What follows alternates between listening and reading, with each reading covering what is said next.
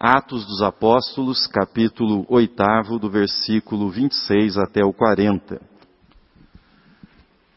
No dia de ontem, 5 de março, a primeira igreja completou 157 anos de organização, sendo de 1865 até 31 de julho de 1903, primeira igreja presbiteriana de São Paulo, e de 1903 em diante, primeira igreja presbiteriana independente de São Paulo. 157 anos de organização. Neste culto, assim como nos cultos que se seguirão neste mês de março, nós celebraremos, daremos graças a Deus pela existência dessa igreja, dessa comunidade de fé, pelo ministério desta igreja ao longo desses 157 anos de existência. Há muito para agradecer. 157 anos é muito tempo.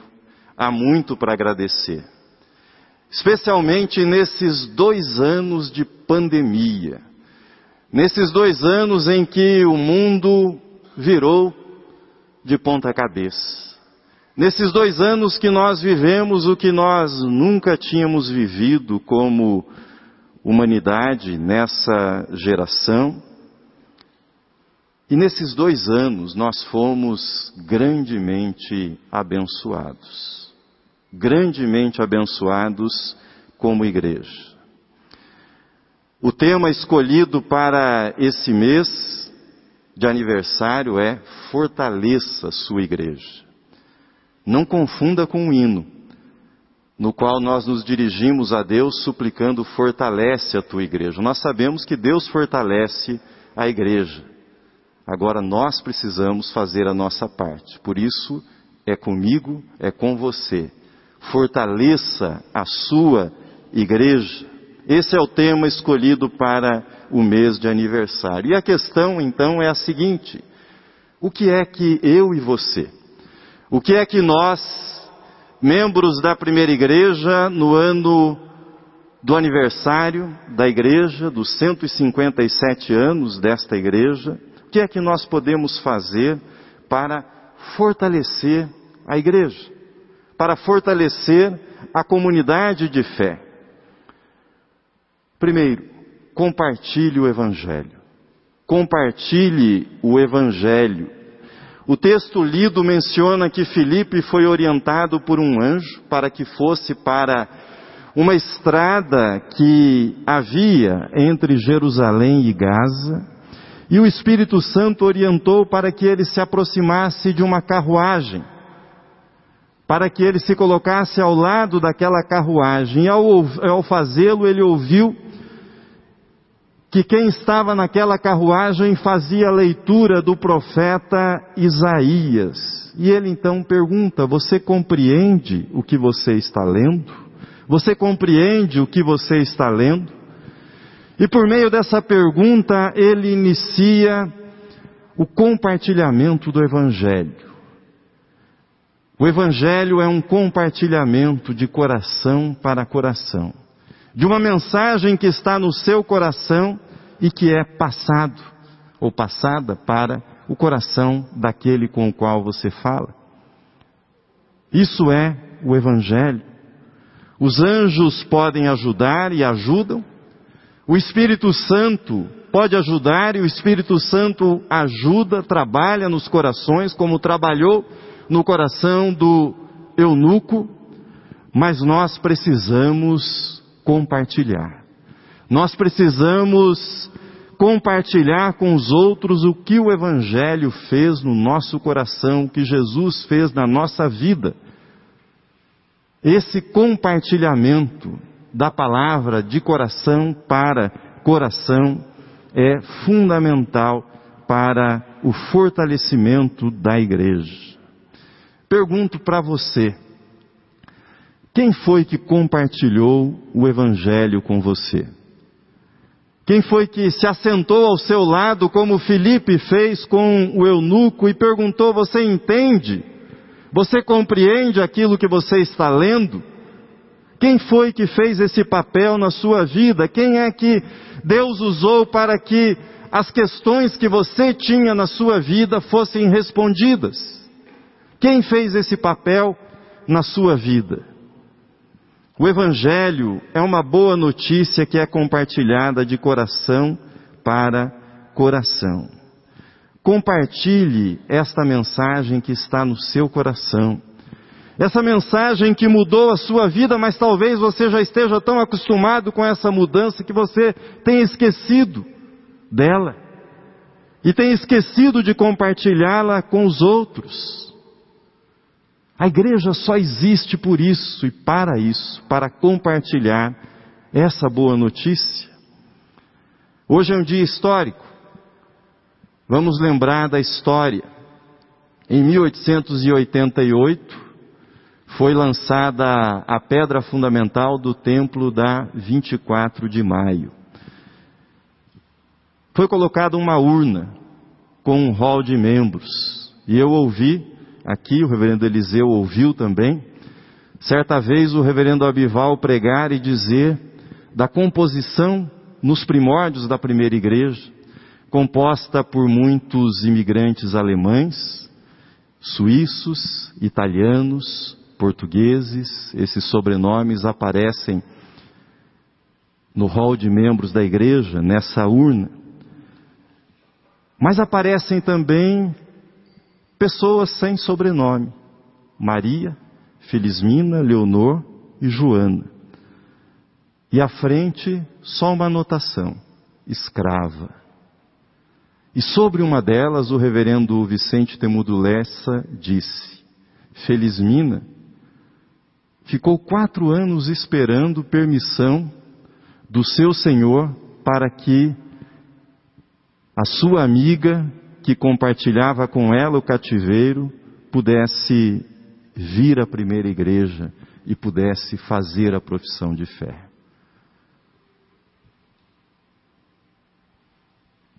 É o Evangelho. Não importa a sua condição, não importa se você é livre ou prisioneiro, se você é doente ou são, se você é rico ou pobre, você tem esse tesouro e pode compartilhá-lo com outras pessoas. Isso está na base, na origem desta igreja. O Evangelho é a boa notícia, uma boa notícia compartilhada de coração para coração. É isso que fortalece a igreja. Mas há uma pressuposição nesse compartilhamento. Na verdade, nós compartilhamos o Evangelho porque experimentamos a transformação que ele realizou e ao fazê-lo, e esta é a segunda coisa que eu quero dizer para você, você deve compartilhar o Evangelho confiando no poder de Deus. Confie no poder de Deus que há no Evangelho, quando o Evangelho é compartilhado. Voltemos para o texto que nós acabamos de ler. Aquele eunuco havia viajado cerca de 300 quilômetros para adorar a Deus em Jerusalém, para adorar o Deus de Israel. Na sua volta, ele lia um manuscrito do profeta Isaías. Mas quem era esse homem? Qual era a sua busca? O que ele fazia em Jerusalém? Era costume nos reinos da antiguidade que os escravos que serviam no palácio, que eles fossem castrados, principalmente aqueles que ficavam servindo a rainha, as concubinas do rei. Mas não era incomum que alguns desses escravos, por conta da familiaridade com os negócios reais, que eles subissem de posição, que eles se tornassem altamente qualificados e especializados na, na gestão da burocracia estatal. E era o caso desse eunuco. Ele era uma espécie de ministro da fazenda da Etiópia, ministro da economia, quem cuidava do dinheiro do país. Ele havia conseguido ele havia conseguido realizar uma grande superação na sua vida. De escravo, ele havia se tornado um servidor altamente qualificado do seu país, da sua nação. Mas o seu sucesso profissional não havia saciado a sua fome por encontrar sentido para a sua vida, resposta para suas perguntas, e o anjo envia Felipe para uma estrada deserta. Felipe aproxima-se do carro e pergunta para ele se ele entende o que ele está lendo. Ele fazia a leitura do capítulo 53 do livro do profeta Isaías. É extraordinário o modo como o Espírito Santo usa a palavra de Deus para falar ao coração humano. Como o Espírito Santo toma determinadas porções da palavra de Deus que tocam exatamente naquilo que nós precisamos, devemos ouvir para que a vida faça sentido. Aquele homem, por maior que fosse a sua história de superação, e era uma grande história de superação a dele, ele tinha um problema que nunca seria superado. Ele era um eunuco, ele era um homem mutilado, ele era um homem que havia sido castrado. Por isso, ele nunca poderia gerar filhos, ele nunca poderia ter a sua descendência do seu sangue. Isso não se resolveria na vida dele. Veja o que diz Isaías 53, versículo 8.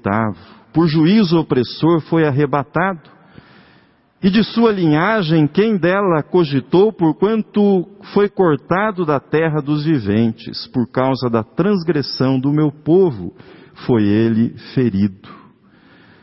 É interessante que é justamente esse versículo é justamente essa passagem que fala de um homem que não teve descendência, de um homem cuja linhagem não teve continuidade, de um homem que foi cortado da terra. É com essa passagem que ele se identifica. E ele pergunta: ele fala de si ou ele fala de outro? Isso abre as portas para que Felipe use a chave hermenêutica das Escrituras, Jesus Cristo. A Bíblia conta muitas histórias, mas todas essas histórias convergem para uma única história: Cristo Jesus. Você pode ler a Bíblia e contar muitas histórias bíblicas, mas se você não chegar a Jesus, a Bíblia não é palavra de Deus, não é boa notícia, não é evangelho que transforma. Ele queria saber sobre aquele homem, aquele homem que tinha algo em comum com ele. Na verdade, ele queria saber se o Evangelho poderia ir ao encontro das questões mais profundas da vida dele. E o Evangelho é o remédio divino para tratar as nossas dores, as nossas feridas mais profundas. O Evangelho faz isso naquela carruagem, o etíope entende. Ele entende a missão de Cristo. Ele entende quem é Jesus. E ele entende que Jesus é o Cordeiro de Deus que tira o pecado do mundo e que os pecados que causaram tanto sofrimento a ele foram lançados sobre Jesus na cruz e os pecados que ele cometeu contra os outros também foram lançados sobre Jesus na cruz. Ele, Jesus, se fez pecado pelo etíope, por mim, por você, para que nós fôssemos perdoados por Deus. Evangelho, meus irmãos, não é mera informação. Evangelho é transformação. Evangelho, o Evangelho de Cristo é mais do que religião. O Evangelho de Cristo é novo nascimento, é uma nova vida. Se alguém está em Cristo, é nova criatura. Eu falei no início da fidelidade de Deus, como Deus tem sido fiel ao longo dos 157 anos de existência desta igreja. Falei do modo como Deus nos abençoou nesta pandemia como nós sentimos a mão de Deus sobre a vida da igreja. E dentre as muitas bênçãos, dentre as muitas bênçãos, Deus suscitou entre nós Deus suscitou entre nós, nesse período difícil, né, que a gente está ainda complicado, mas momentos muito difíceis, que todo mundo tinha medo de pôr o pé para fora da casa, Deus suscitou entre nós um ministério que há muitos anos ansiávamos fazer e não sabíamos por onde começar. Me refiro ao despertar da família catedral. Por que me referir a esse ministério? Porque se trata de um ministério de compartilhamento do Evangelho. De um ministério que põe em ação a transformação que o Evangelho realiza na vida das pessoas, de compartilhamento do Evangelho com as pessoas que estão vivendo nas ruas aqui, nas nossas ruas, ao redor, aqui na região central onde nós estamos. Mas melhor do que falar é ver, ouvir a transformação que o Evangelho realiza. Eu vou pedir a ajuda da multimídia para que nós vejamos o testemunho da primeira pessoa. São várias, mas da primeira que aceitou o convite para vir aqui para as reuniões e daqui foi para a chácara. Ouça essa palavra e veja o Evangelho em ação.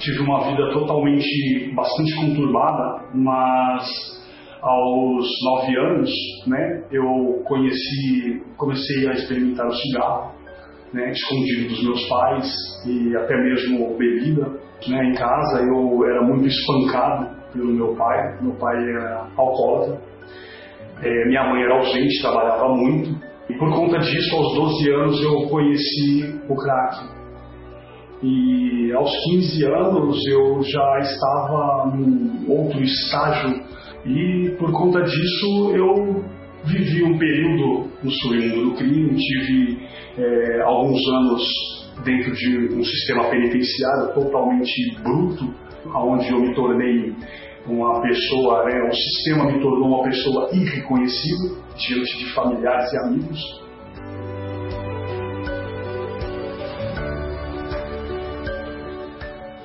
Chegou um dado momento que eu estava cansado e eu pedia para Deus uma porta, uma saída, porque eu já não estava mais aguentando e, e não via saída.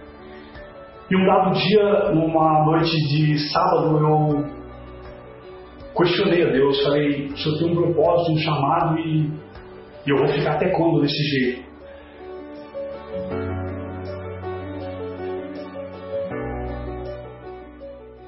Foi me ofertado uma marmita. E ali eu fui abordado, fui um, pelos irmãos que estavam trabalhando nesse ministério. E ali eu pude ver, né, que realmente Deus tinha tudo preparado na minha vida. E eu não sabia. E naquele momento o Senhor colocou pessoas que realmente se importam com o próximo. E naquele dia nós, eles me fizeram uma proposta, nós, foi uma conversa bastante contundente e convincente, e eu, graças a Deus, aceitei e fui para a chácara.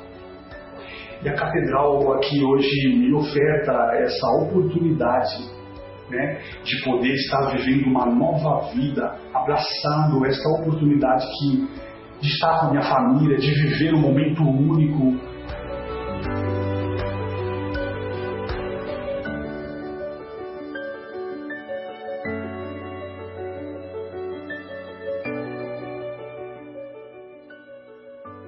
Eu conheci o Neto pelo Facebook. Ele mandou uma mensagem e aí eu fiquei curiosa. Eu fiz, me conhece da onde? Eu questionei ele, né? Falei, ué. E aí ele mandou, foi galanteador.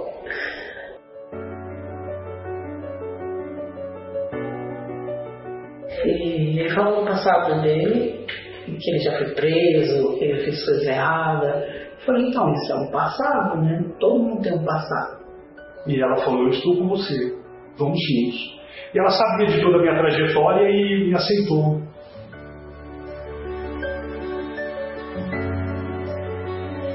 Ele só foi trabalhar numa sexta-feira e falava que voltava no sábado. Eu esperei, ele não voltou.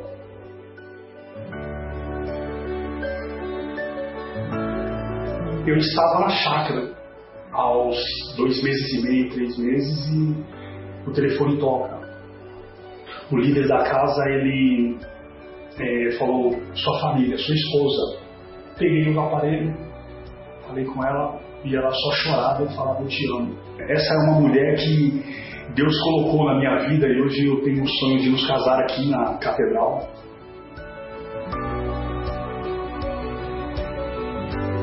Toda terça-feira eu tô aqui. Pô. É muito bom ter com quem conversar, com quem dividir e dar o meu testemunho, porque agora ele é outra pessoa. Ele tem vontade de estudar, ele quer ser um pastor.